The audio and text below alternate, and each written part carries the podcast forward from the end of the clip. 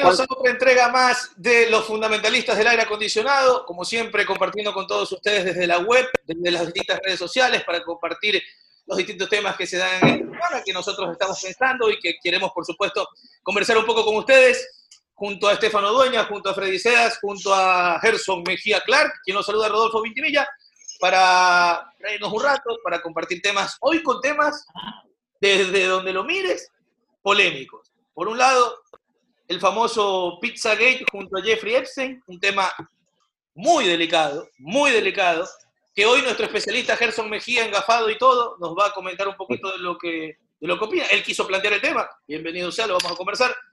Y también, obviamente, la inteligencia artificial, cómo eso marcará nuestro futuro, cómo marca nuestro presente y cómo también eh, va a ser nuestro futuro de cara a este tema que es un punto central en cuántas películas. Me sobran los dedos de la mano para encontrar películas que tienen como tema central la inteligencia artificial. O desde el punto de vista apocalíptico, o también ahora último, desde el punto de vista hasta del amor. No sé si ustedes han visto, y los saludo ya compañeros, ¿cómo les va? Eh, Estefano, Freddy, Gerson, no sé quién quiera comenzar, no sé si habrán visto de esas películas, por ejemplo, me acuerdo una de Joaquín Phoenix, que se enamora como Siri, como de Siri, ¿no? En, Her. O sea, es como una película que anunciaba el inicio de una era cada vez más automatizada, porque justo salió en el 2003 esa película. Antes de, de todo el boom de Joaquín Phoenix y, el Joker, el man hizo esta película con la que terminó siendo su esposa y con la que fue a comer hamburguesas después de que le dieron el Oscar y todo lo demás. Hola, ¿qué tal? Eh, básicamente lo del Pizzagate es como... Pura farándula. Es como, es como una de las cosas que aparentemente le quitó o desacreditó a Hillary Clinton durante las elecciones y fue que entró Trump con todo y terminó ganando.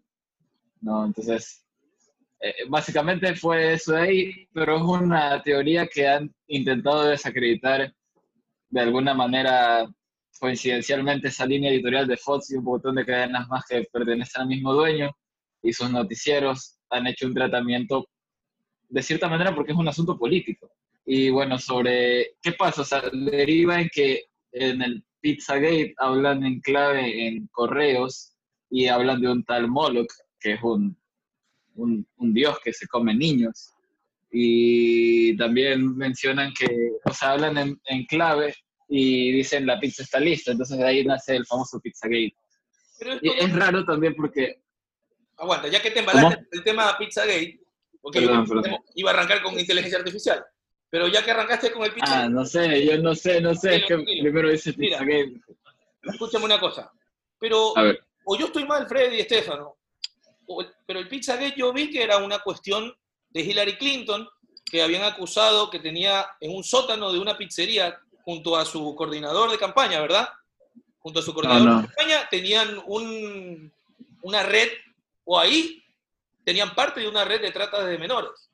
Y eso después lo descubrieron y todo no, no, no, no. O sea, lo que se filtraron fueron los correos de aparentemente este asistente. Y este asistente habla en nombre de ella. Pero esos fueron los rusos, pues que hackearon esa nota y se hackearon los emails. No, no recuerdo, no recuerdo quién filtró eso ahí.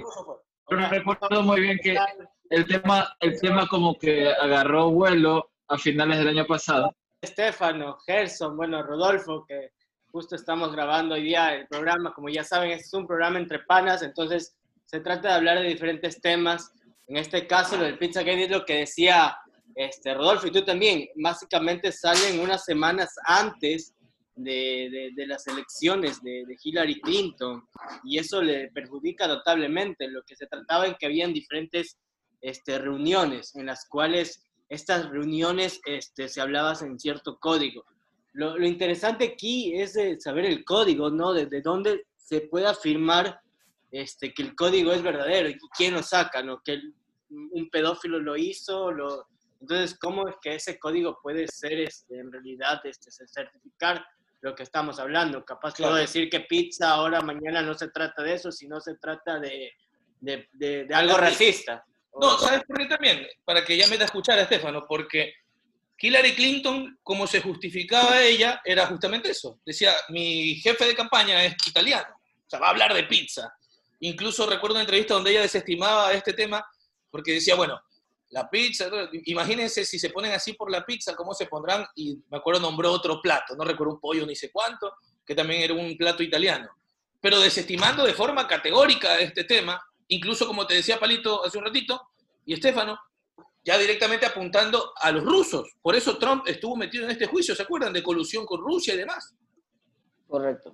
No, y de hecho, de hecho, Rolfi no solamente eh, está, o sea, salió en la palestra lo de Hillary Clinton, pero de hecho es una red de, de, pederastas que existen y que movían mucho a, el tráfico de niños, o sea, sobre todo de, hay señales de, por ejemplo, videos musicales como el de Avicii explicando este tema, de mismo Justin Bieber explicando sobre esta situación, de los diferentes códigos que utilizaban estas personas, llámese Hillary Clinton, también está involucrado Bill Clinton también en ese problema, el mismo Jeffrey Epstein, con estos códigos y estos correos que se enviaban a diferentes personas, porque era muy raro, no vas a pedir a, oye, tráeme un niño a domicilio porque que quiero verlo en pelota, pues no, no vas a hacer eso sino que tenían sus códigos. Pedías una pizza y ya sabías que era, no sé, un niño de 12 años. Pedías un helado y sabías que era una niña de, virgen de 13 años. Entonces, es bastante raro. Y, ¿sabes qué? Me parece más que raro. Me parece bastante enferma la, situación, porque, a ver, una cosa es que... Lo es. O sea, es muy enferma, ¿verdad? O sea, crear códigos para, obviamente, eh, esconder esa, esa perversión, porque de verdad es que es una perversión total. y, lo más, lo más, o sea, lo que yo también me, me carcome es que estamos hablando de, personas que tienen muchísimo poder, Rolfi, o sea, son personas de muchísimo poder. Por eso no es, de verdad tremendo. Por eso no es, es muy raro. No es raro que hayan desmentido tanto esa lo que, yo, lo que yo he leído es que bueno, también hay bastantes denuncias, por ejemplo, de artistas de Hollywood, que claro. por ejemplo, yo leí, me acuerdo, tengo un compañero que, que, es también un poco obsesionado y ve tres horas, cuatro horas de videos de, de conspiraciones. Y, y, bueno, en uno de esos yo estaba escuchando que hablaba Jim Palito, no se llama Palito, no se llama Palito, no es Gerson, no es Gerson. Puede ser. Te lo voy a presentar, te juro. Sí, que... que presentarse ahí. esas horas y horas hablando de. Vamos a pasar semanas ahí. Pero hablan de esto, inclusive hablan que para la Navidad hay un cierto grupo de personas de élite que que se comen niños recién nacidos. Así es. Y eso es lo que denunciaba. Claro, es que. Y, eso denunciaba en O sea, es que. Pero aguanta, por eso aguanta, espérame, Gerson. Por eso yo les quería también separar un poquito los tantos. ¿A qué me refiero? El Pizzagate como tal, Pizzagate como tal es una cuestión que fue falsa y fue comprobado que es falso. ¿Me explico? La lo desmintieron hasta, hasta que quede claro que es falso. ¿Cómo se pone a conspirar? No, por eso te digo, acorde a los hechos, si, uno, si me pongo a conspirar, te digo quién está en Marte y en la Luna, ¿no? Pero, acorde a los hechos, descubrieron que esa pizzería que se llama Comet ni siquiera tiene sótano. Que la denuncia era que estaban haciendo en el sótano. En particular, el Pizzagate es un fake news. Claro, hablando de Pizzagate. Fake news. Ahora, saquemos el Pizzagate, o mejor dicho, por eso le decía, separemos los tantos de Pizzagate con el caso Jeffrey Epstein, no, el caso Jeffrey Epstein y la cadena y la red de pedofilia que hay. Que eso sí, lo investigaron, lo metieron a la cárcel, y lo que a mí me llama la atención, y seguro que Palito va a hablar media hora después de que diga esto, es cómo lo matan a Epstein. Porque tú te crees que, que se suicidó. Está muerto, ¿tú crees que está muerto ah, primero? Bueno, o sea, y ahí se fueron a la mierda. Esa es otra. Chao. Esa es otra. Esa es otra, Rolfi. Antes, antes que se embale palito, antes que se embale palito, porque el palito está emocionado con este tema. Yo me vi, yo, yo me vi la serie recomendadísima para la gente que no la ha visto, obviamente para que entienda un poco más la situación que está en Netflix, que es la, la, la historia de, lo que sucede con Jeffrey Epstein, de verdad que es, tremenda, es tremendo y, y te quedas boquiabierto el, el tipo con cómo manipulaba a, toda, a todas esas chicas y su red de, de, enfermedad que tenía, de verdad era, tremendo para manipular a, todas esas chicas con dinero, porque tenía mucho poder. Pero yo, a mí me queda mucho la duda. Yo creo que el tipo, no sé si estará muerto. Por eso te digo, estará muerto porque hay versiones que sí. La oficial es que no murió, obviamente. Pero de ahí a mí me queda la intriga de que el, tipo tenía mucho poder y tenía información de gente de mucho poder también. Obvio. Entonces quizás si lo la gente de poder se ayuda. Lo encontraron muerto y aparte están en juicio los tipos que se quedaron dormidos mientras estaban en el turno.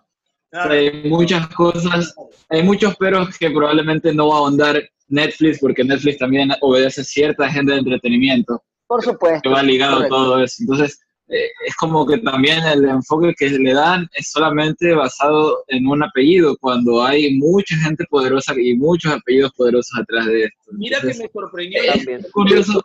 Es verdad que hay que separarlo, ¿no? Pero ya tratándose de un tema así, y lo que decía Estefano, o sea, no solamente es, este, una cuestión sexual de, de pederastas y no, es una cuestión de que aparentemente también se comen personas, hay trata de personas, cosas que nosotros no podemos imaginar, pero que yo siempre he pensado que van ligadas a eso de que para un millonario las drogas normales no, no son suficientes y los excesos normales no son suficientes. Van escalando perversiones basadas en su poder adquisitivo.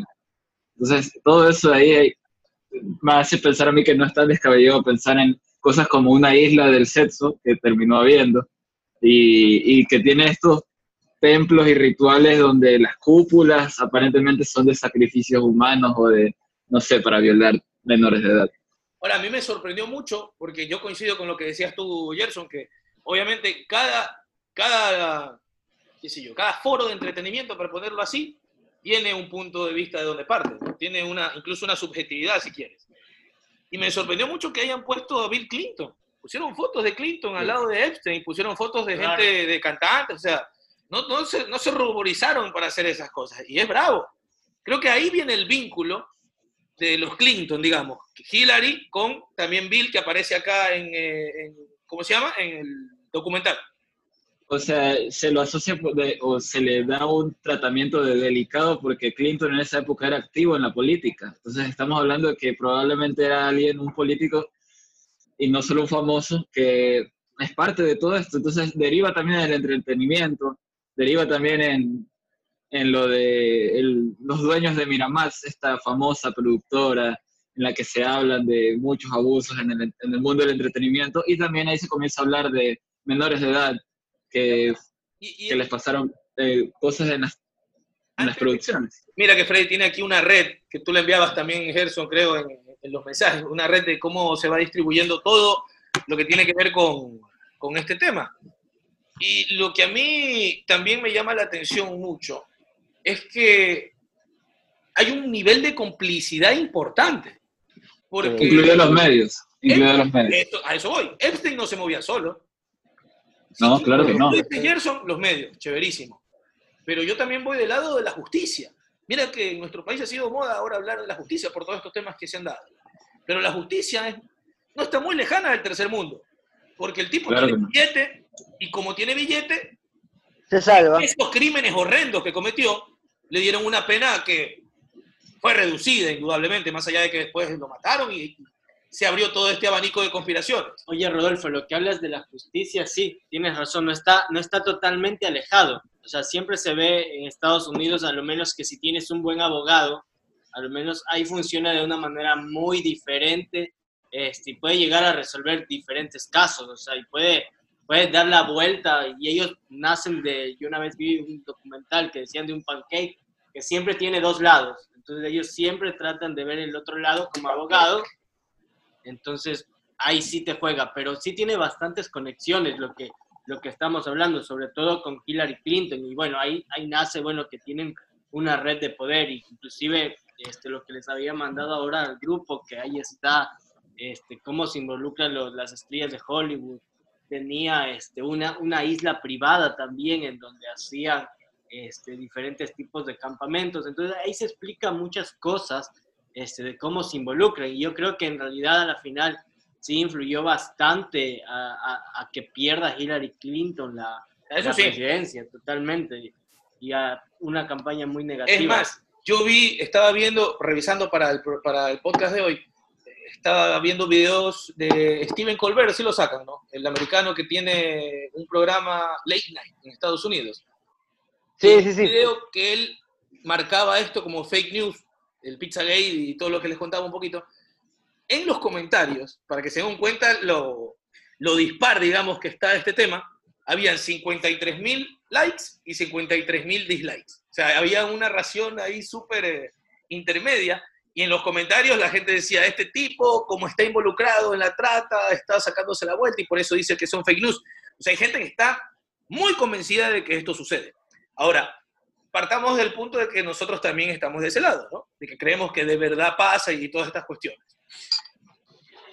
¿En qué momento está el límite, como yo les decía, de esta gente que conocía que pasaban estas cosas y cayó? ¿Cuál es el límite entre ser víctima de esta gente y ser parte de callar y terminar siendo también parte de esta cuestión? Porque como les decía antes, no están solos estos muchachos, los muchachos se manejan con mucha gente alrededor. No, y pasa en todos lados. En en todos lados tenemos, no se trabaja solo, siempre hay una red en donde puedes tener y, y estar, sol- estar sólido. Por ejemplo, en las drogas pasa lo mismo. O sea, muchas personas están involucradas al momento policías para que se pueda dar. Pasa lo mismo en este caso. Tiene que haber otra persona que es cómplice. Y, y eso es lo que más que todo se denuncia todas las veces, que, que está, esto se está involucrando. Y de hecho ahí es donde se involucra Hillary Clinton con, con esta persona, este, Jeffrey, y, y pasa lo que les digo. Es que, a ver, yo creo que siempre va a haber un chivo expiatorio en, en- en todas las redes, por ejemplo lo que estamos hablando, ya sea narcotráfico, ya sea trata de blancas, o sea, sea el tema que sea, siempre va a haber un chivo, ¿no? Por ejemplo, en las drogas lo más clásico fue lo de Pablo Escobar. Claro, Pablo Escobar era, se- para todo el mundo es el, el, el mega capo, pero realmente es que de- detrás de Pablo Escobar o encima de él había una red totalmente mucho más poderosa que quizás nunca lo pudimos conocer, o quizás Claro. no se va a conocer jamás. Y mira, yo te digo algo, quiero ponerme, quiero ponerme un, un poquito picante. Eh, ¿Ustedes se imaginan algo así en Ecuador? ¿Creen que podría ser algo posible así en Ecuador? Que haya ese tipo de, de perversiones con la gente de mucho poder. No quiero meter nombres, obviamente, para no herir susceptibilidades, pero imagínense realmente, ¿usted cree que podría ser posible algo así en Ecuador? ¿O crees que nuestros sudacas no son tan enfermos como esos manes del norte? Yo, yo creo que, Eh, me, me- me asusta ese silencio, me asusta yo ese que- silencio. no sé, podemos partir de un ejemplo de las cárceles. El año pasado vimos cosas horribles que se pasaron por WhatsApp, personas desmembradas en cárceles de Ecuador. Y todo por una cuestión de poder dentro de una puja eh, a pescar a río revuelto porque ya se fueron las autoridades y todo es un negociado, porque también estas mafias negocian con los que están a cargo de las cárceles y como hubo cambio de poderes en el país, derivaron en, no sé, unas nuevas peticiones. pero eso es o- poder, más que deseo. pero yo creería, yo creería que las perversiones de las que estamos hablando son un resultado del poder. ¿Por qué? Porque, como te digo, tienen plata, tienen acceso a cualquier tipo de droga, tienen acceso a cualquier tipo de mujeres o a cualquier tipo de, de prostitución. Dígase, señoritas que se dedican a esta profesión llamada prepagos, A, doble A, triple A. O sea, imagínate, tienes alcance de todas esas cosas llega un punto en el cual buscas una nueva manera de sentirte poderoso. Qué sé yo, alquilas un avión y no sé. Entonces, yo sí creería que. Ha estado viendo 50 sombras de Grey. Alquila Yo sí creería. Le pegan, le pegan. hay- ¿Han visto, han, han leído el, el cómic Preacher o la serie llamada Preacher? No, no, no. Bueno, está basada en, en supuestamente un demonio que llega a la Tierra y comienza a hacer destrozos. Entonces, eh, por alguna extraña razón termina en un avión rodeado de gente poderosa y todos están consumiendo todo tipo de drogas. Y el man es el único que no está eh, mal por, por, por las drogas porque es un demonio, ¿no? Entonces, o sea, imaginen ese, eso que ya te muestran en una serie de Amazon Prime, ya es posiblemente lo que pasa reali- en realidad con la gente que tiene dinero, con la gente que tiene cierto poder adquisitivo Sé. buscan otro tipo de perversiones que los que les llama la atención. Pero yo ejemplo, me en repito, no me, no me respondió la pregunta, porque Palito, yo sí entiendo tu punto en que la violencia existe y obviamente el poder también Aquí en Ecuador, aquí en Ecuador también se, se manifiesta ese poder y probablemente hay, qué sé yo, hay clubes de pelea, obviamente clubes- ese clubes poder se de tiro. manifiesta eh, en, la, en la justicia, como ya lo decía. clubes de tiro, no pero sé. Te Clubes de pregunto, tiro. ¿tú, lo, Aguanta, tú, aguanta, tú ves? Clubes de tiro. Te disparo en la pierna. A Corre, ver, Clubes de, clubes de tiro, no sé. Yo, yo sí imagino que en algún punto, en algún punto de Ecuador, porque Ecuador puede ser chiquito, pero no sé, pues, tiene muchas, muchas realidades distintas. ¿eh?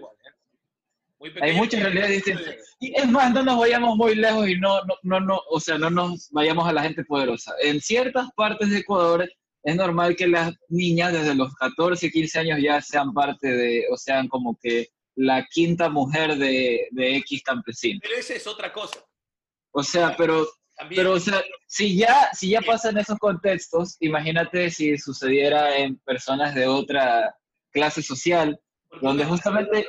Mira, lo que pasa es que lo que tú decías aquí en Ecuador, creo que parte más de la falta de educación que del abuso de lo Lo de Epstein es una cuestión ya de poder, como tú lo dices, Palito. Yo en eso estoy contigo. El poder creo que no tiene nacionalidad. Y creo que si, si partimos, partimos perdón, de tu teoría, de que esta es una cuestión de poder y que esa enfermedad del poder los lleva a este tipo de perversiones, porque como tú dices, buscan cada vez estímulos más grandes. claro, porque no les llena el vacío del tener, quizá. Si, si partimos que tu teoría o, tu, o, tu, exposición es cierta, te digo que aquí también en Ecuador debería haber, ¿no? Debería haber, partiendo de que eso es cierto. Ahora que yo he visto, que sepa, pero yo no quiero, yo no quiero sonar, yo no quiero sonar, no sé, pero, sí, Isidro, Romero se casó con la, con la prima, la sobrina, la, la, la dice cuantito el, señor que, el señor que no quería decir el nombre. Imagínate. Y salió el otro día con los nietas, candidato a la presidencia, papá. Yo creo que también estamos locos aquí, déjate, déjate, déjate no, no, quería decir nombres. Yo, yo, también, creo que... yo también creo que tenemos algunos, algunas cosas raras acá en nuestro país. ¿ah? ¿Qué hace con los nietas? ¿Cómo es que hacen los nietas? ¡Qué loco! no, creo que los nietos eran así. ¿Qué asesor, ¿qué asesor político te dice eso, loco? ¿Qué asesor político te dice eso? Por cierto, Anda con los nietas que va a ganar votos. Por cierto, la gente que nos escucha en el podcast estamos haciendo señas, porque también nos estamos viendo a través de la cámara, pero solo nos pueden escuchar, por si acaso, ¿no? Abrazo, gracias por escuchar. Oye, Estefan. Yo, yo, yo no quiero, para finalizar lo de, no sé, lo de pensar en Ecuador, en Quito, a ciertas personas con cierto poder adquisitivo les gusta la tauro... Tauromaquia. Sí, les gusta la tauromaquia. O sea, es una, es una tradición que es verdad, en España todavía se festeja, pero en ciertas realidades como la de nosotros quizá ya no, ya no va con, con tradiciones, porque la gente en su mayoría no, le, no están de acuerdo con eso, no les gusta. Pero igual sucede, como las peleas de gallos. Entonces, supongo que son perversiones humanas que tratamos de verlas de maneras diferentes porque son poderosos de Estados Unidos, gente asociada al entretenimiento que nos ha, nos ha educado a través de la televisión y el cine por décadas, ¿no? Entonces, creo que ese, esa es la gran diferencia, pero creería yo que las perversiones humanas están regadas por todos lados, independientemente de la plata.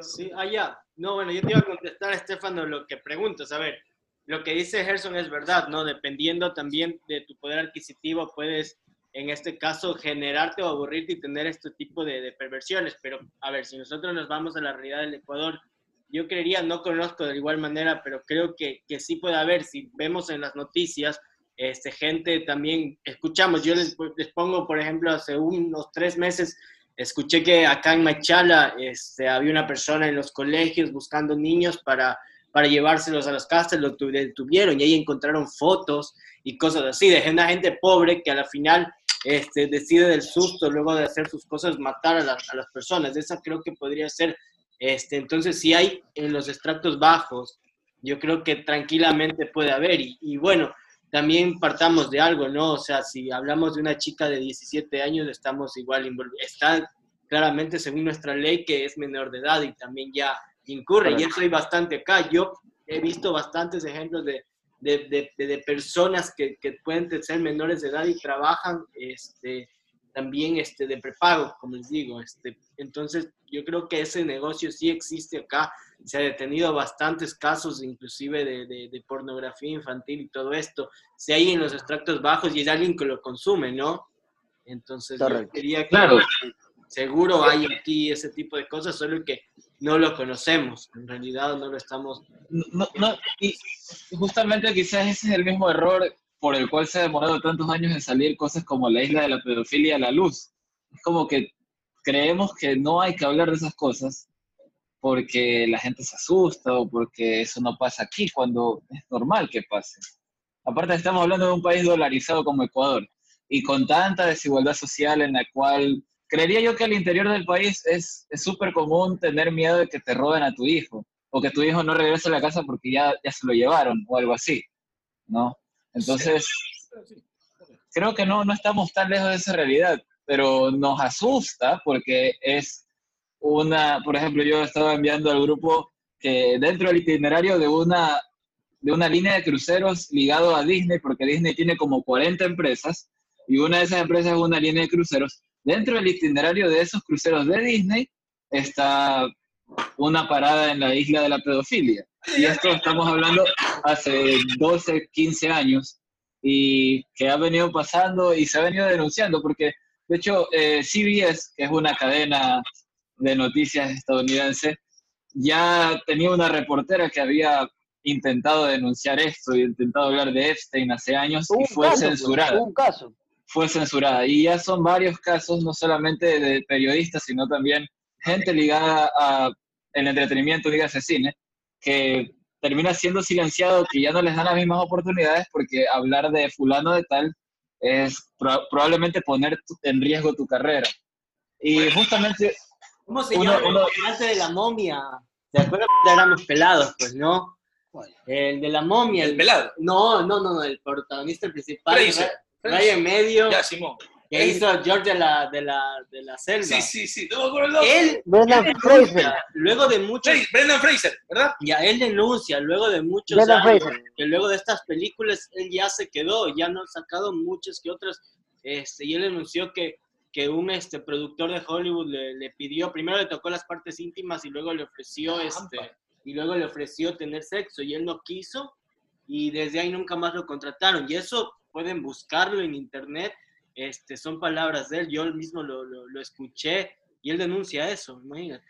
Mira, esas influencias de interés también las tenemos acá. Mira que, que muchas veces ha pasado que personas en televisión, no, no voy a decir dar casos puntuales, pero que han, han, denunciado abuso de productores o directores y se le han cerrado puertas luego, o te dicen, tu carrera no va a ser si no haces lo acá.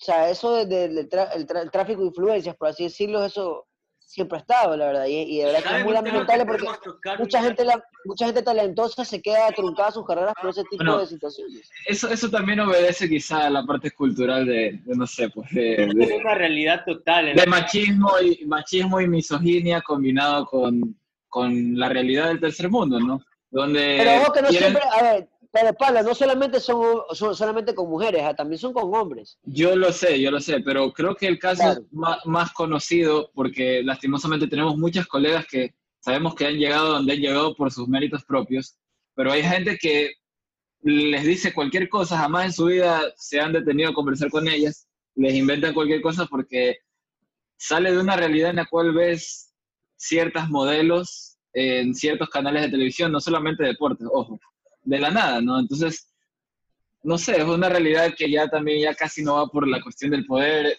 o bueno, sí, pero, pero también tiene que ver con una cuestión cultural. Pero las cosas que no se hablan, por ejemplo, es lo de Brendan Fraser, ¿por qué? Porque probablemente es hombre, ¿no?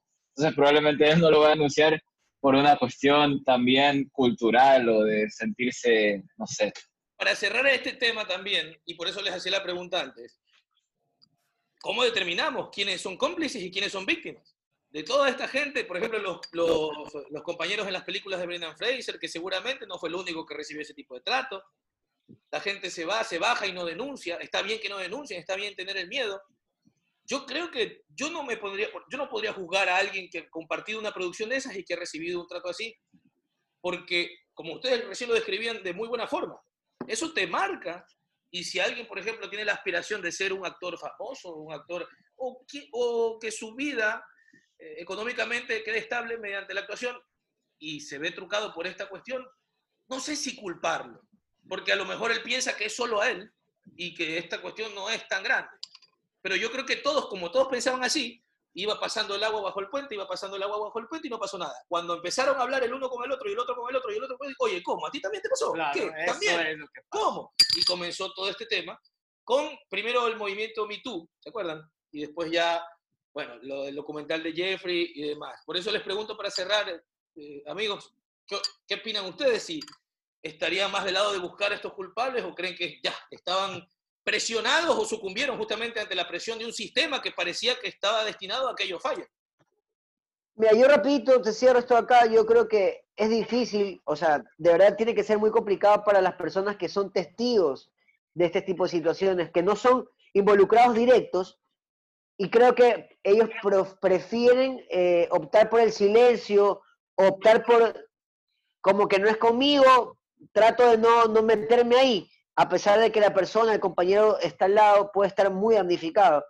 Porque como tú dices, Rolfi, tienen sueños, tienen metas por cumplir y prefieren no, no, no hacer algo grande o perjudicar a alguien porque saben que si se mete a hablar o no dice algo adecuado, puede acabar su carrera. Pero al mismo tiempo, creo que si todas estas personas que apelaron al silencio hubieran salido a hablar en su momento, muchísimas tragedias se hubieran evitado, muchísimas. Es una línea muy fina, hermano, muy fina, pero de verdad que hay que ser muy valiente, hay que ser muy valiente porque es muy finita la, la, línea. Donde la cruzas, puede ser valiente y puede acabar tu carrera, o si te quedas en silencio, puede ser una estrella. Y, pero te puede quedar todo eso para tu vida marcado que no ayudaste a un amigo tuyo. Ahí me quedo yo. Yo, yo, lo, que, yo lo que apuntaría también es, es, ver un poquito el contexto, ¿no? Porque hoy en día están saliendo bastantes este, las denuncias y es en base a esto lo que se animan a seguir este, denunciando y es lo que dice este efecto como dominó de que, ah, a ti también, a mí también, y en un inicio callaban porque tenían un resentimiento y aparte de eso lo que yo voy es a, a la web. Hoy en día este, capaz hace unos 20 años ellos salían a denunciarlo, no les daban cabida a los medios de comunicación que también tienen esto, pero hoy en día pueden a través de sus redes sociales tener miles de personas y hacerse viralidad. Este, y es lo que vemos y, creo que también eso podrían animarse. Antes también podrían, de cierta manera, quedarse callados o, no, o la noticia no generar tanto, no sea tan mediática porque también tienen intereses, entonces, y se manejan todos los productores. Mira, poniéndole un punto seguido para que ya son de sus conclusiones finales de este tema. Un punto seguido. Bueno, la pedofilia difícil, porque eso sí era un tema bien oculto, no era un tema que pasaba. Lo que nosotros tocamos creo que en esta conclusión de las denuncias y del MeToo era este tema de la misoginia y de las mujeres en particular con el movimiento MeToo, y como tú decías, Freddy, se van animando a denunciar, se van animando a denunciar, y aquí entra otro problema, que son las denuncias falsas. Que ahí, en cambio, así como decía Estefano recién, en la línea fina de definir si son culpables o son víctimas finalmente de un sistema, ahí también, porque hay muchos tipos que son denunciados, pero que al fin y al cabo la denuncia no es válida porque faltan pruebas, porque es falsa directamente. Pero bueno, Gerson, tú, para que cierres también, tú que proponías este tema. Ah, o sea, yo, no, es que sea un conspiranoico, ¿no? Yo creo que son son, son cosas que... ¿Quién va a pensar eso, hermano?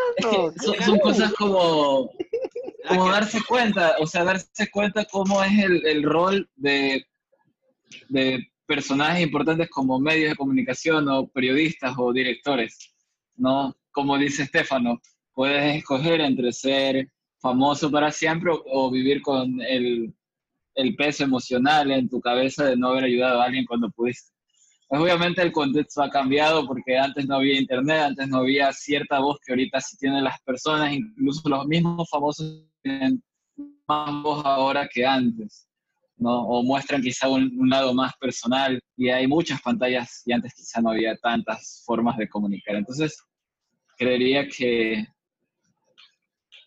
que, o sea, que no, no, hay que desestimar porque sea un, un, asunto delicado y que eso no, eso no pasa aquí cerca. Yo creería que pasa en cualquier parte del mundo. Eh, ya dígase, específicamente en casos de pedofilia, si mañana me dicen que fulano de tal estaba ligado a X negocio y X negocio se fundamentaba en una diversión particular, no me sorprendería, ¿no? Para pasar al tema de la inteligencia artificial, bueno, ya sobre el final, por supuesto, recordar y agradecerle a nuestros amigos de Chela Nostra. Un abrazo para Cristóbal Cordero, que nos acompaña a nosotros aquí en los Chela Aguante Chela Nostra. Y bueno, vamos a estar eh, compartiendo con ustedes cuando se pueda. También, como decíamos, distintos productos, distintos emprendedores que en esta crisis han eh, estado colocándose su puestito, vendiendo sus cosas. Y nosotros, en la medida de que pasen los programas, vamos a ir también eh, tratando de promocionar en nuestras redes sociales, en la red de Gerson, en la red de Stefano, en la red de Freddy, en mis redes también, para que ustedes puedan ser parte de, de levantar un poquito la economía de esta gente que obviamente, como nosotros, creo todos, la hemos sentido eh, en esta crisis económica y sanitaria. A ver, la inteligencia artificial. ¿Qué pasó, Gerson? Bien. Te veo con ganas de hablar. No, no, este, dale, dale la introducción al tema. Es que tú mencionas que hay que levantar la economía y yo ya me quería poner a decir que hay que cambiar el sistema en que se distribuye. No, entre ya, entonces rojo. Quieres reventar todo, ese es el problema. Sí, Tú sí, quieres ese es como yo cuando tenía 19, tirar la bomba atómica en el Congreso No, no. y que se las arregle. No, no, ya no. Ahí nomás. ¿Qué tal está, qué tal está la chela nuestra? 10. 10. Listo. Está a 10 puntos, loco. Está a 10 puntos. Está bien, está bien. Bueno, a ver, gracias a Cristóbal, repetirme, gracias a Cristóbal Cordero, mi pana que, que nos ayuda y nos respalda también en estas locuras que hacemos todas las semanas. y de verdad, qué bacán que es la, la industria de la cerveza, loco. De verdad, acá en, en- en Ecuador se está moviendo muchísimo, está teniendo harto realce. Así que muy bacán por, Sí, por la la cerveza. artesanal. Y la cerveza artesanal que se hace es buena, loco. Al menos aquí, las Sí, machaleñas que he probado, Chela Nostra, evidentemente, una de las mejores, y asimismo hay buena calidad, buena competencia, así que eso está, está bueno. Hablando de competencia y de todas estas cuestiones, lo que ha sido competitivo en las últimas décadas ha sido la tecnología. La tecnología ha ido creciendo a pasos agigantados en las últimas décadas. Creo que me, atrevo a decir, los últimos 20 años ha avanzado lo que no avanzó en 100, de la revolución industrial de 1900 y pico hasta 1990, que arrancaron los, no, 1970 que arrancaron los chips y arrancó todas las computadoras que eran, ¿se acuerdan? Que eran del porte de una habitación, pero que de a poco fueron obviamente haciéndose más pequeñas, lo que conocemos ahora como computadora, que es nuestro celular. ¿Por qué digo todo esto? Porque Freddy mandaba un artículo muy interesante, que lo tienes ahí para que lo leas también, para Sí, sí, compartirlo sí, con la sí, gente, al menos los highlights para compartir con la gente que nos escucha, de una inteligencia artificial que escribió un artículo, como lo puede escribir Estefano en el Diario Expreso, o su servidor en algún blog, o, o el propio... Ya lo estás votando, Estefano, ya así de... Te estás metiendo el miedo a la inteligencia artificial, Estefano. Dios, mira, se quedó paralizado. Eso no le Se pasa quedó paralizado. a, a una máquina, ¿no? es verdad. Eso no le pasa a una máquina. punto, punto para la máquina. Punto para la inteligencia artificial. Punto para la inteligencia artificial. Pero pensando en eso, inteligencia artificial de a poco... Se puso pila, se puso ya ahí prendió otra vez la cámara.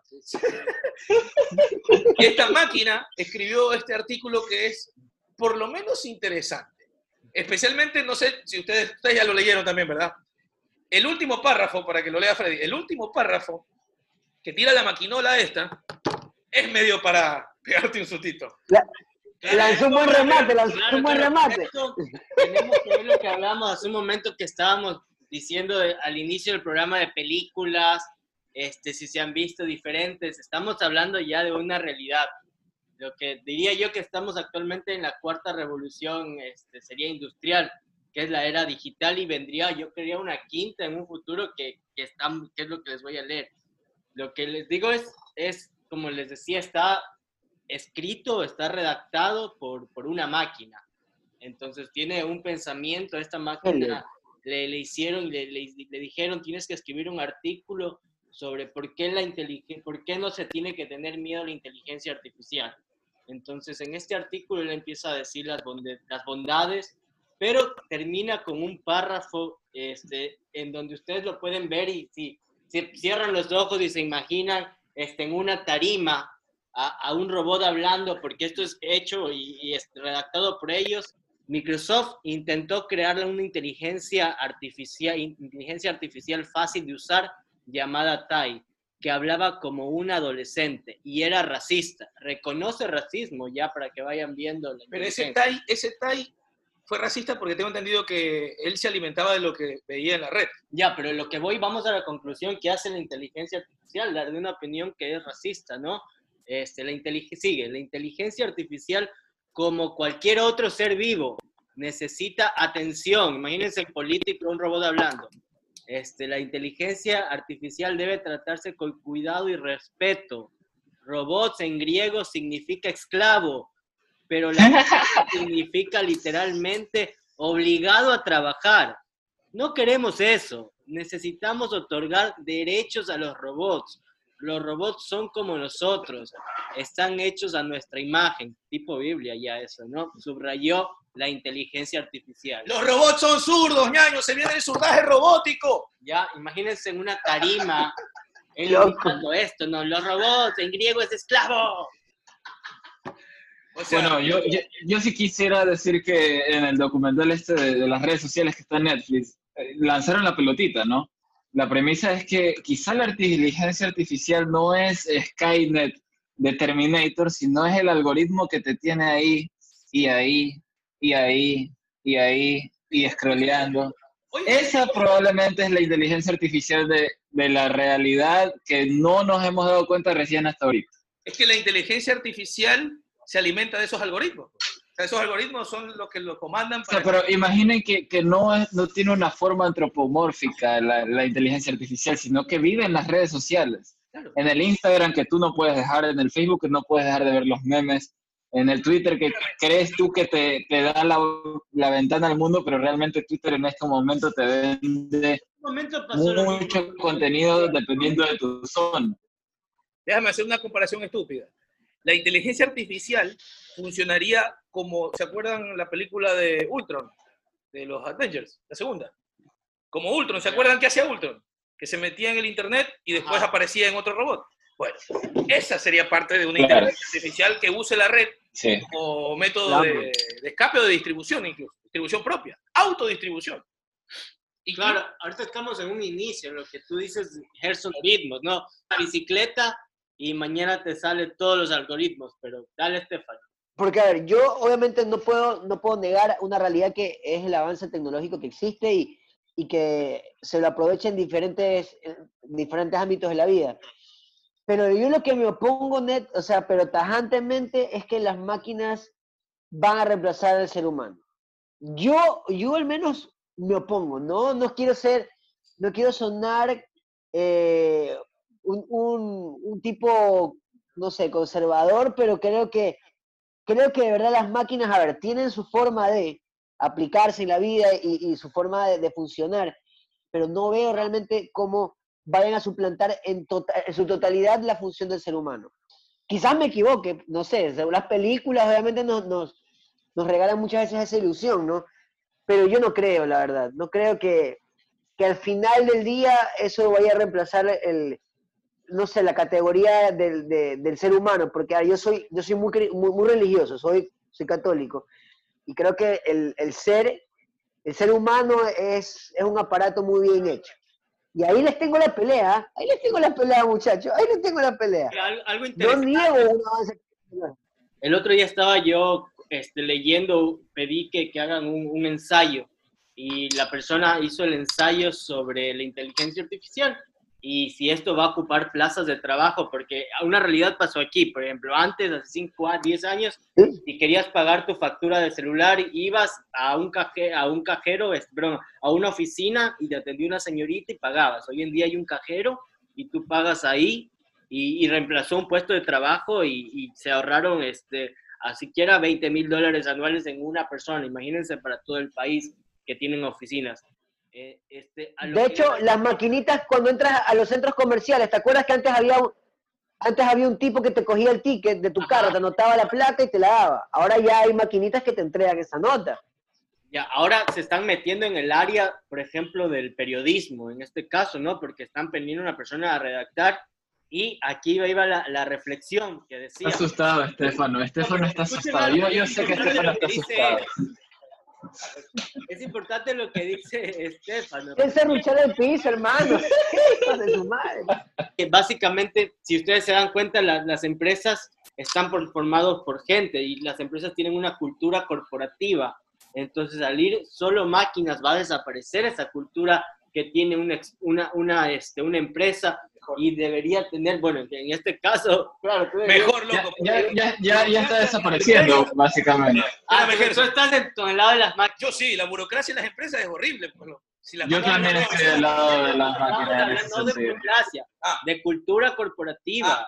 Pero ya esa cultura también está desapareciendo, porque ahorita, ahorita básicamente- Ya, ya, pero mira, por ejemplo, yo, yo le- les, les planteo un ejemplo, les planteo un ejemplo.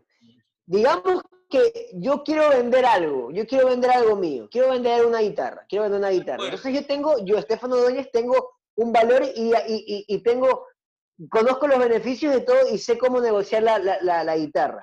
Entonces va a otra persona y negocio y ahí, ahí entre, entre el dime y direte se saca una negociación, pero yo no veo una máquina suplantando esa negociación. Y hablando de una guitarra, porque hay otras cosas que son mucho más complejas de negociar, pues, ¿no? Son mucho más difíciles. Entonces, es que yo ya lo veo, si ya está redactando un artículo, imagínate. no, no, no, se dan cuenta, se dan cuenta. Espérate, no solo que redacte un artículo. Son malignos, ustedes son malignos, son malignos ustedes. Aguanta, lo difícil es... Quieren serruchar el piso del diario. lo, difícil es cómo se autopercibe. Cómo se autopercibe con derechos, También. Con sentimientos, con un montón de sensaciones que son humanas, pues. Que da y otra, a rebelión luego. Que, que por eso te decía, se viene el surdaje, las máquinas son zurdas, ñaño. Pero mira, y aquí hay una cuestión. Vivi, hey, también eres zurdo, ¿vas a votar? No, mejor no. Va a votar por Alberto Fernández en Argentina, por Maduro en Venezuela. Espérame. Hablando de esto y cómo van a reemplazar y todo este tema de la inteligencia artificial, hay que entender también que van a haber trabajos que no se pueden reemplazar. Uno de los trabajos, o...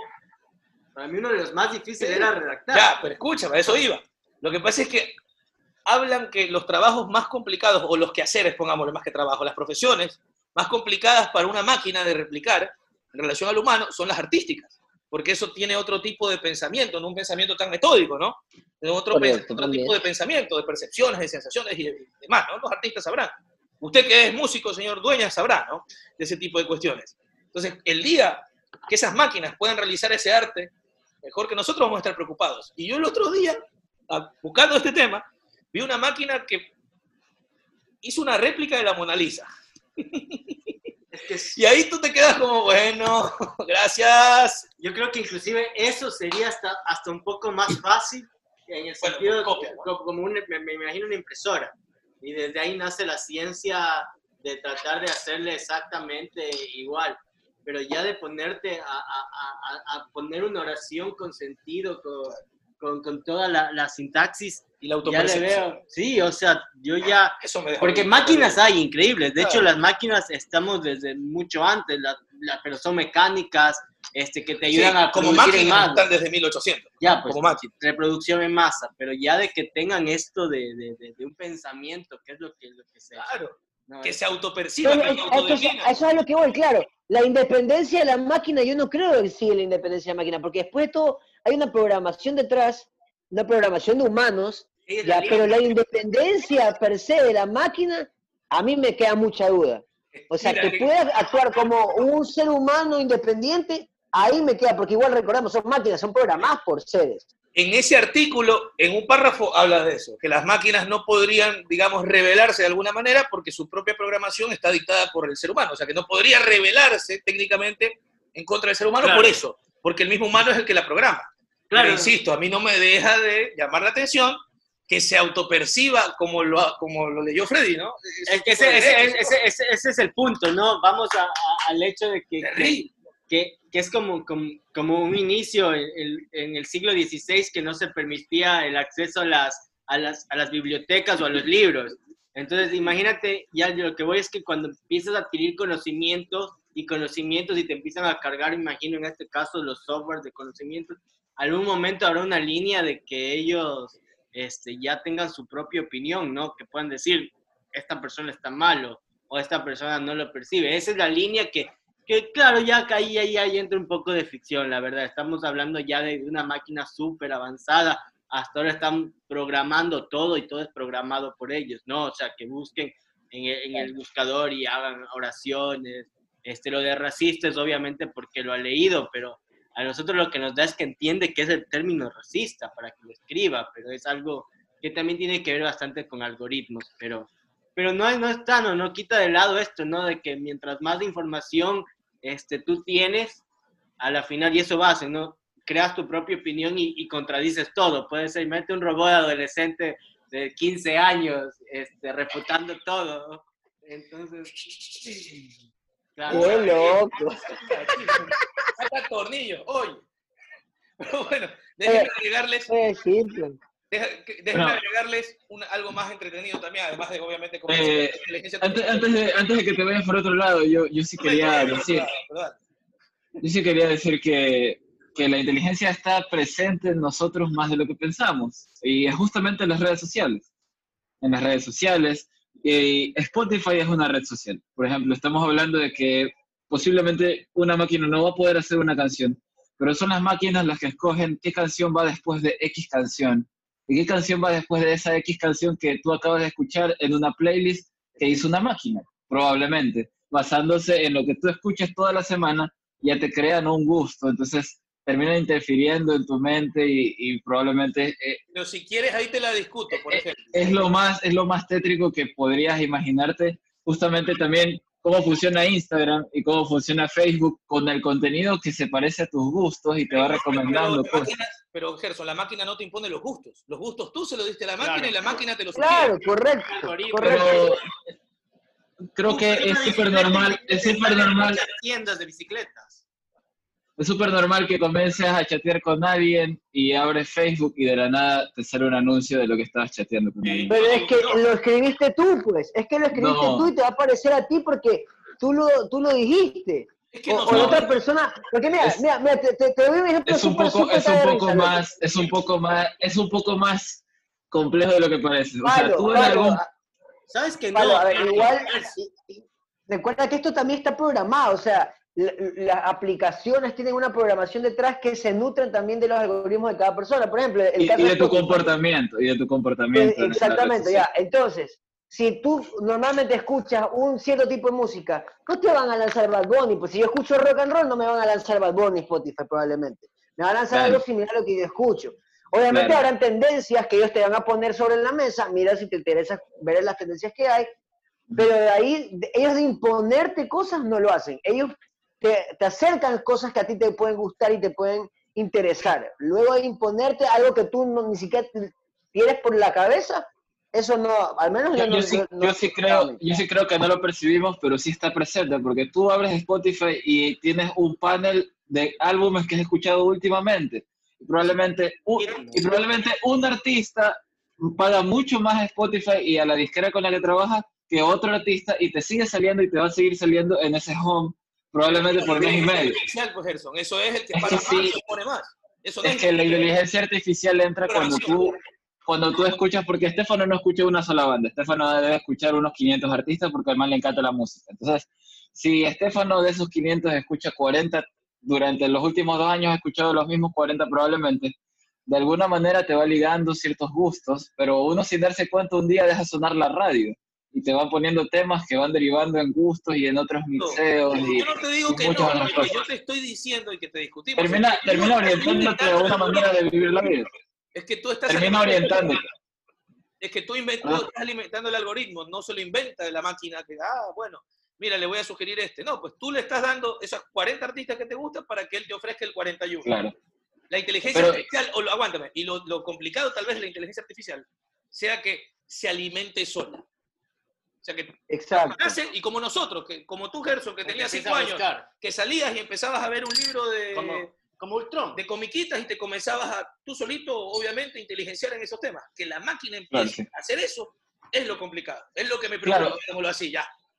Es lo complejo. O sea, ya para, para cerrar justamente mi, mi opinión, es que sí te orientan de cierta manera repitiéndote artistas que siguen estando vigentes, que siguen siendo bandas actuales, porque hay bandas que ya ahorita no están promocionando temas, pero una banda que sigue sacando material, probablemente sigue negociando con X disquera o con X sello que trabaja con Spotify, y Spotify te posiciona tu contenido. ¿Por qué? Porque eres una banda vigente. O sea, ya eres, a diferencia de Jimi Hendrix, eres un artista que le conviene a Spotify que siga metido en el negocio, entonces te van complaciendo con la data que tú les, les regalas, ¿no? Pero eso es más industria musical, Palo. Eso yo creo que, es más industria musical. Pero ¿cómo funciona Spotify? Spotify? Spotify es la combinación entre la radio y MTV.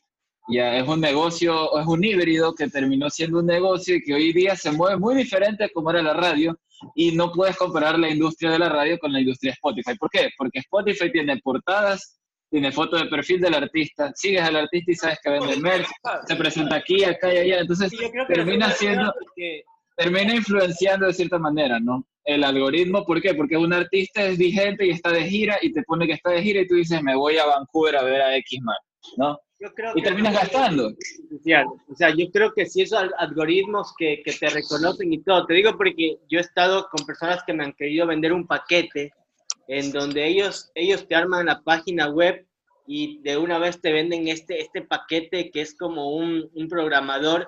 Entonces las personas que entraron a tu página web les va a llegar este, la publicidad en Facebook y en Instagram y donde tú estás. Aquí, aquí, bueno, lo raro es, y lo que siempre ha estado en polémica de todo esto de Facebook, de, de Twitter, de Instagram, es la, la venta de bases de datos, pero como por eso ya, ya por ahí, pero son algoritmos que, que te hacen, lo ideal sería esto, ¿no? Que de repente tú a la máquina le digas, este, búscame en la alborada, la alborada primera etapa, Como Alexa. este, exacto. ¿Y, y quiénes viven ahí? ¿En qué barrio? ¿En qué cada casa? Y, y ahí te diga, ¿sabes qué? En esta casa existe Freddy o está Rodolfo y a Rodolfo le gusta el rock. O sea, que él solo saques y te busque. Pero no, acá en realidad todo nos pasa. Si uno, y, y lo saben todas las personas que nos escuchan, le pone- te pones a buscar carros y seguramente en tu Facebook van a salir todas las concesionarias en las publicidades, porque es lo que tú estás buscando, pero no va del lado de acá, lo del lado de acá va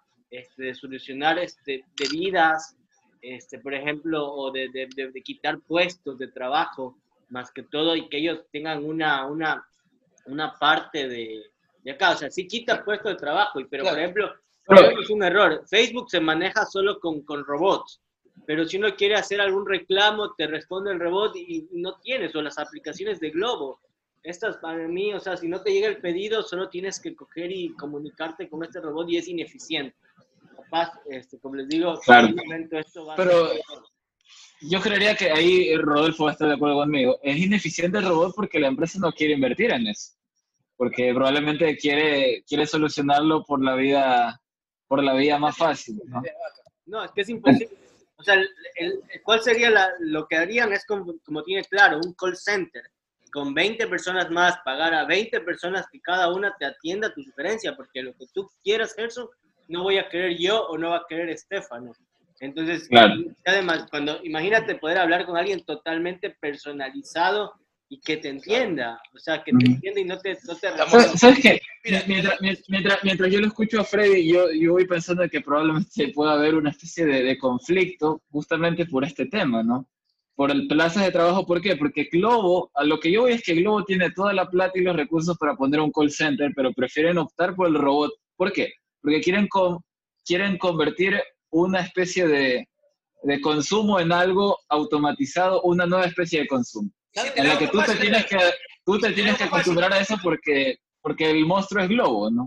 Y si no quieren lo del consumo, sino ganar más plata, tener más utilidad. Porque obviamente pagarle un empleado es más caro que comprar un bot que te conteste. Exactamente. Entonces sí Adicional, una manera adicional de... de eso, es que también va de la par con la, con la, con la- con la tecnología contemporánea. La, la gente quiere, la, quiere el acceso rápido y, y una aplicación hoy te da ese acceso rápido. Entonces hay gente que yo, yo conozco casos, hay gente que prefiere meterse al celular a la aplicación directamente que tomarse la molestia de llamar de algún call center o, de hablar a pedir una pizza. Ya, de hecho, por ejemplo, doy el caso de, de la pizza de Domino's, por ejemplo. Domino's también, antes Domino's tenía eh, solamente para poder llamar, podías llamar solo, tenías que llamar o comprar el local. Ahora tiene página de internet, tiene su bendita aplicación, o sea, los Lo tiempos cambian y también te exigen a renovarte. Mejor. una pizza, lánzanos una pizza. Justamente, justamente el ser humano que está muy cómodo en este sistema de consumo también tiene que adaptarse a las nuevas necesidades, porque tú no puedes pretender pensar que la industria de la música va a ser la misma en 40 años después de ver qué ha pasado con Spotify, ¿no?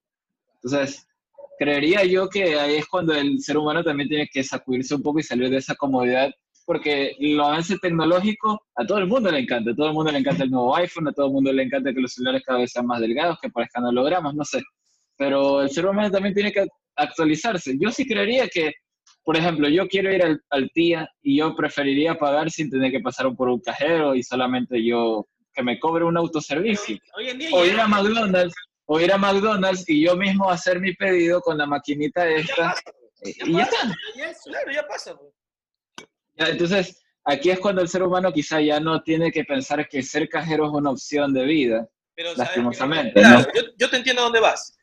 El problema aquí es que muchas de esas tecnologías, y esto lo he discutido con muchos amigos, que todas estas tecnologías, para, y déjame focalizar en lo que voy a decir en nuestro país, para muchos empresarios de nuestro país, esa clase de tecnologías no les justifica lo que les quieren cobrar. Y por ende no lo quieren pagar. Entonces, justamente hablábamos algo parecido contigo hoy, que son trabajos o son inversiones que no las ven ellos como tales, sino como gastos o como cuestiones experimentales que dicen, bueno, vamos a ver qué pasa. Si tú te das cuenta, Gerson, las multinacionales son las que ponen esas cuestiones muy tecnológicas en distintos lugares. Sus locales, ya sea de comida o ya sea multinacionales de otra índole, llámese turismo, hoteleras o demás. Pero las empresas nacionales son las que todavía no lo observan como una cuestión que va a servir para avanzar un paso más adelante. Es por, es por una cuestión, es por una cuestión este, de costumbre, ¿no? Yo creo que Como que-. Yo Es creo como que la- las personas le tienen miedo a la tecnología, no sé, porque quizás no hemos crecido todos con la misma, el mismo acceso a cierta información o a saber que la informática es necesaria para el día a día. Ahorita en cualquier trabajo necesitas saber de Excel o Eso, eso que tú dices hace que el empresariado piense lo que te estaba diciendo. Eso que tú dices, porque es verdad, la gente no, lo- no, no se adapta a la tecnología, entonces ellos lo ven como algo que seguramente repelerá Pero, al cliente. pero las multinacionales sí lo ven rentable porque es menos recursos humanos y menos dolores de cabeza. Sí, Depende de qué clase de máquina. Eso, depende. Mira, yo no creo que sea así. Yo creo que si hablamos en atención del cliente, este, no va por ese lado. Más bien este, va porque la tecnología no te da. Este, ¿Por qué te digo? Mira, hace unos tres meses hubo en, aquí en Ecuador, como estuvieron en, en pandemia, un- un- el día del, del Cyber Día, algo así, el Cyber, Cyber Monday. Ah, Cyber sí, Day, sí. no Monday, Cyber, Cyber Day. que Eso es en diciembre. este, sí, pero fue, fue hace tres meses. Te hablo que como esto de la pandemia quisieron activarse las empresas y hicieron un día para que tú puedas comprar, como no puedes salir hace tres recuerdo. y ya. Entonces, ¿ellos qué hicieron? Mira, yo que siempre estoy preguntando y me molesta hablar con un robot este, para preguntar algo, ellos hicieron y con- eh, con- ese día contrataron, o más que todo, les dejaron que estén toda la noche en el servicio al cliente. Y ya no solo respondían llamadas, porque también su oficio ya se respondió en responder mensajes. Entonces, yo escribí ese día a una persona preguntando, yo tenía una, quería comprar algo de, de 40 dólares. En una tarjeta tenía 20 y en otra 20. Entonces yo quería saber si podía hacer doble pago. Ya. Y es- Y eso un robot nunca me lo iba a contestar porque era una pregunta muy, no era del base de datos de- muy específica, era para mí. Pero ¿qué hizo? Yo pensé que me iba a responder un robot. No, me respondió un- una chica y un chico que me pidieron el número de WhatsApp y me llamaron. Entonces, mira, entonces en este caso la tecnología no, todavía no creo que puede superar, porque ya hablemos de inteligencia artificial, va a saber responder todas las necesidades. O- a ustedes nunca les ha fallado un globo en donde quieren este, coger y reclamar y solo les da ciertas opciones y te quedas ahí y hasta que ellos Ajá. respondan. Qué lindo sería que Globo tenga este call center y puedas llamarlos a putear cada vez que no te sale una llamada. Un abrazo a los amigos de Globo que siempre me llevan la comida a tiempo. Un abrazo. Eh, Globo va a salir de Latinoamérica. Sí sabían, ¿no? Yo no uso Globo, amigos. Yo no uso Globo, para que sepan. Yo no uso Globo. No creo, no creo en ninguna de esas aplicaciones, ni Globo, ni Rappi, ni, ni ya mismo, ni nada, nada, nada. Yo prefiero ir a comprar mi comida directamente. A ver, señores, Cero, para cerrar cero, el podcast de hoy y, y un poquito ya algo más ameno, porque siempre nos ponemos densos con estos temas. Siempre nos ponemos densos con estos temas. Pero espérenme, a ver. Aquí tengo las 10 mejores películas de inteligencia artificial y quiero ver si ustedes las vieron. Yo estoy seguro que el nerd, que es el señor Gerson Mejía, las vio todas. No creo, no. Creo que solamente ha de ser Hair, no sé, vamos a ver. A ver, Metrópolis de 1927. No, Ese es de George Lucas. Ese es de George Lucas, ¿verdad? Hasta por educación debemos ver esa película. Una, No Claro, lo sí. que dice en la síntesis, una de las obras maestras tempranas del cine, en la cinta de Fritz Lang. Aparece Ah, no, María, no, la esa líder no. de la revolución No, de los pues es- trabajadores. Es de 1927, pues, y este dice George Lucas. George Lucas no estaba ni en proceso, ni los papás Sí, es estaban en proceso todavía. Escuché mal, escuché mal, el- el- escuché mal, escuché mal. Ya mismo te corto, vas a ver. Es que hay otra parecida. Bueno, ya, no, no. Una de las obras maestras tempranas del cine en la cinta de Fritz Lang aparece María, la líder de la revolución de los trabajadores contra las élites económicas que les esclavizan. Una mujer que finalmente se descubrirá que es un robot, como el robot que está describiendo, ¿no? Un poquito. Me imagino que 2001 Odisea del Espacio, no sé si la vieron, pero seguramente la escucharon. Yo sí me la Sí, vi. yo sí la escuché. El Sí, clásico sí de Stanley. Kubrick, que lo- el Hank, creo que era que se llamaba la máquina, ¿cierto? Hank, que los No. HAL, HAL 9000. Yeah. Es uno, uno, de los, uno de los personajes más tétricos de la historia del cine, realmente. Ese puntito rojo. Pero no, no ha visto ninguno. La otra película que tengo acá en el top 10, Blade Runner, de 1982. También. De Ridley Scott, de Harrison Ford, creo que es muy famosa, ¿no? ¿Tú la viste, Sí. no la viste, Estefano? No, la- mucha, mucha música, poco cine. Tengo de- que decirte algo, tengo que, an- antes de que siga, tengo que ser muy sincero. Yo soy más de películas de, de, de investigación, de, de drama policial, Kai. ese tipo de cosas. Cobra Kai, Cobra Kai. Cobra Kai, tenemos que hablar de Cobra Cobra Kai, no se olviden. El próximo podcast Cobra Kai de cabeza. De ley. HAL 9000, ahí está, ¿eh? en las imágenes, HAL 9000. Blade Runner, cinta de Ridley Scott, Harrison Ford caza replicantes en Los Ángeles, recreado como una ciudad futurística y caótica, llena de ruido y contaminación. Su misión es retirar androides que un día se rebelaron frente a la humanidad. El monólogo bajo la lluvia del replicante Rutger Hauer ha pasado a la posteridad como una de las secuencias más notables de la historia del cine. El clásico de clásicos, sí señor, Cyberpunk, buen- buen- buenos títulos hay ahí. El clásico de los clásicos de la inteligencia artificial es. Clásico de clásicos de la inte- inteligencia artificial es de nuestra Star Wars. de Pinocho. ¿Qué Pinocho? O sea, el último se Star Wars, No, Star inteligencia Wars. artificial. Sí, Avengers. sí y no. Avengers. No. Ay, Ya, sí, esa se llama inteligencia artificial. Inteligencia artificial. La, que- la- la- la película que se llama Inteligencia Artificial. Pero yo me refiero, discúlpenme si las pistas fueron malas, me refiero a Terminator. Ah, Oh, claro, esa- esa es la más conocida verdad, es verdad. Tampoco le fue mucho mejor a los humanos al crear Skynet, la inteligencia artificial que pondrá nuestra raza al borde de la extinción. Solo la resistencia encabezada por John Connor planta cara a la tiranía de las máquinas que enviarán a uno de sus cyborgs, Schwarzenegger, al pasado para acabar con el problema de raíz. Después hay una que no, no la he visto, que se llama, se llama Daryl, de 1985. Dice que es equivalente a los Goonies en el tema de la inteligencia artificial. Sería esta cinta de Simon Windsor, en la que un niño con unas capacidades intelectuales sobrehumanas es en realidad el objeto de un experimento militar. No en vano, Daryl eh, son siglas. Daryl eran siglas de Data Analyzing Robot Youth Lifeform. Me llamó la atención, así que voy a buscarla para verla y se las comparto, compañeros. El hombre bicentenario, esa es la de Robin Williams, ¿verdad? así es. La de Robin Williams. Isaac, Is- Isaac Asimov, nombre clave a la hora de abordar todo lo que tenga que ver con la ciencia ficción e inteligencia artificial. Él fue el que escribió la- la- el libro o dirigió las películas de Yo Robot, ¿puede ser? Sí, puede ser.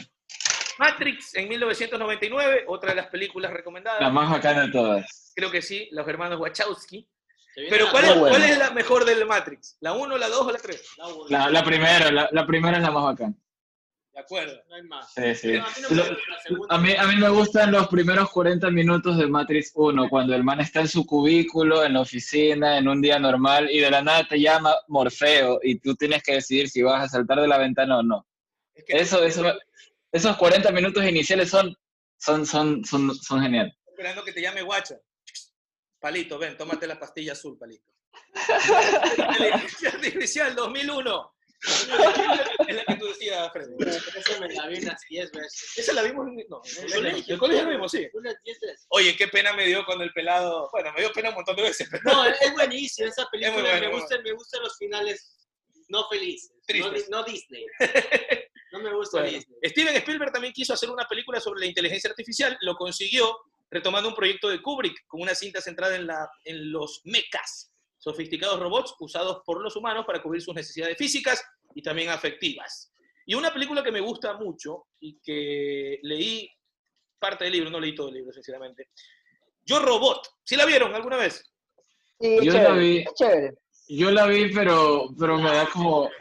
Me, me da, me da vergüenza ajena cuando sale amarrándose los zapatos y le preguntan, esos, esos son unos... No, no, qué Ah, mal branding que, se hacía, se hacía muy mal la policía en las películas antes, de verdad. Ahora es más sutil, ahora es más, más parte de, de la estética, pero era demasiado comercial en esa época, quizás. De supertazón, Rolfi, de supertazón.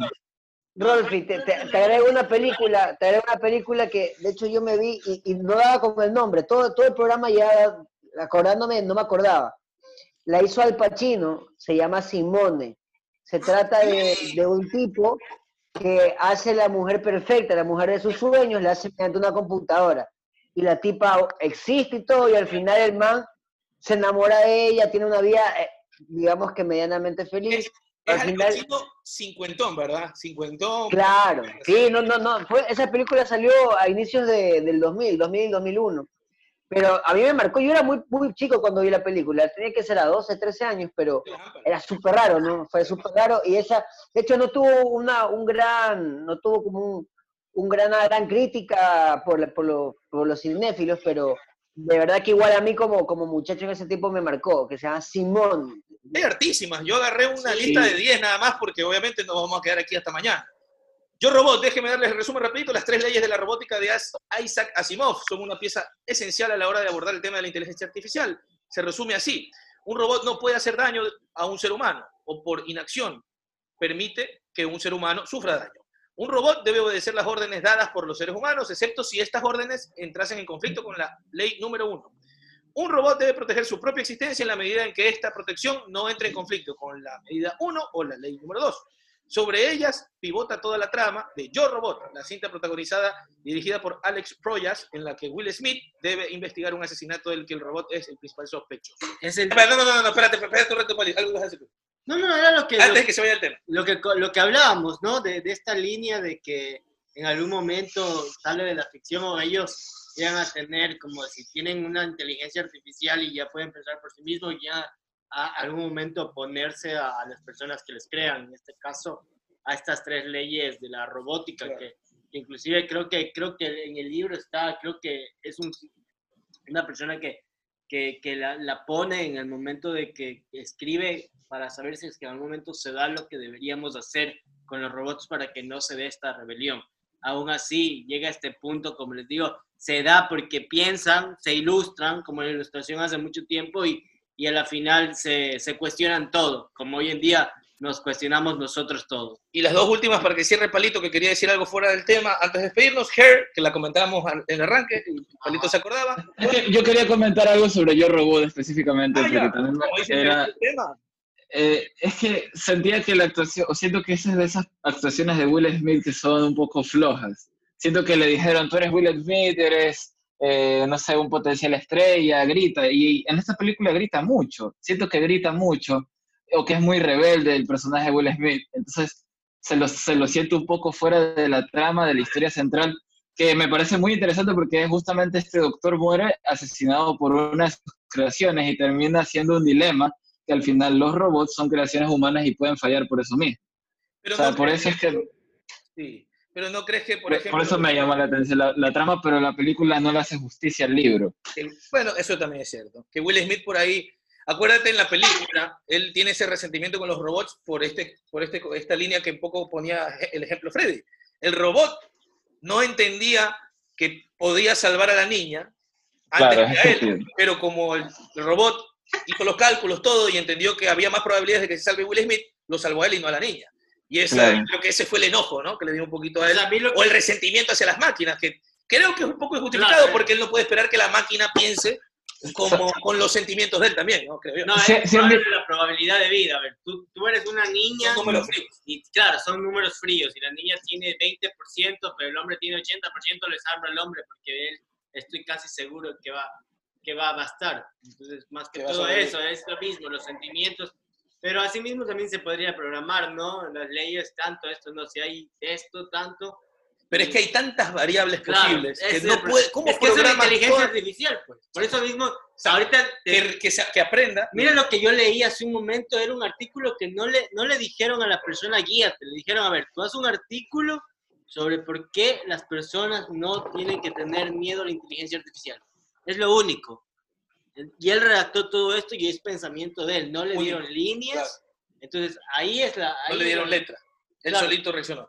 Bueno, amigos, creo que hemos llegado al final. El señor Dueñas ya está. Ah, este, iba, ibas a mencionar Hair, que a mí me parece súper interesante porque es un sistema operativo y está como que más, más ligado a nuestra realidad. Y como, yo si- sentí que cuando- como Alexa, ¿no?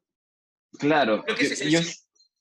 de, de todas las películas, Alexa, como era de Palito, todas las- Alexa. Alexa, de, todas las películas que has nombrado, quizás Hair es la más contemporánea y, la que más se acerca a la realidad, porque al final termina siendo otro dilema, ¿no? Del ser humano en busca de una compañía y que cree llenada, que, que es llenada por, por gustos. que si quieres, ese es otro podcast entero. Porque claro, se vuelven locos con los jueguitos de las chiquitas y todo, y no tienen ah. novia ni nada y pasan así, así y así con el 3DS y dale y dale que lustra que te lustra. Entonces, para, un podcast entero ese tema. De hecho, pero esa, a, mí, a, mí, a mí lo que me gusta particular, particularmente de, de, la película de Joaquín Phoenix es, es, el tratamiento estético que le dan. Ellos todavía mencionan smartphones y, y no, no, parece tan Blade Runner 2000 ni sé cuánto, ¿no? Ah, sí, sí. El remake fue como más to Reply. Ajá. Entonces termina, termina siendo algo muy parecido a lo real. Señores, nos vamos. Es un poco tarde ya. Hemos conversado de todo. No nos vayamos. Quiero, poner que nos pongamos de acuerdo cinco minutitos después para en el chat para ver si elegimos ya el tema de la semana que viene. Esto igual lo voy a cortar. Quiero agradecerle a nuestro amigo Cristóbal Cordero de Chela Nostra, que como dije hace un ratito siempre nos apoya, está detrás de nosotros. Eh, nosotros también tratamos de apoyarlo a él, compartiendo su producto en las redes, Chelanoja, recuerde, cerveza artesanal, made in Machala, orgullosamente made in Machala, así que si usted vive en Machala o vive en Guayaquil, ¿por qué no? También puede entrar en las redes sociales, ya las vamos a estar compartiendo en las nuestras propias, para que ustedes se empapen y también sean parte de esto que se denomina Chela Nostra, y además de esto que es los fundamentalistas del aire acondicionado. Si ustedes no tienen algo más para decir, Gerson, Freddy, ¿no? No, no, no, listo, muy bien. Nos vemos la próxima semana y así mismo, cuídense. Recuerden que el fundamentalista del aire acondicionado sale, cierra la puerta y siempre apaga la luz. Es verdad, eso es cierto. Hasta luego. Bueno.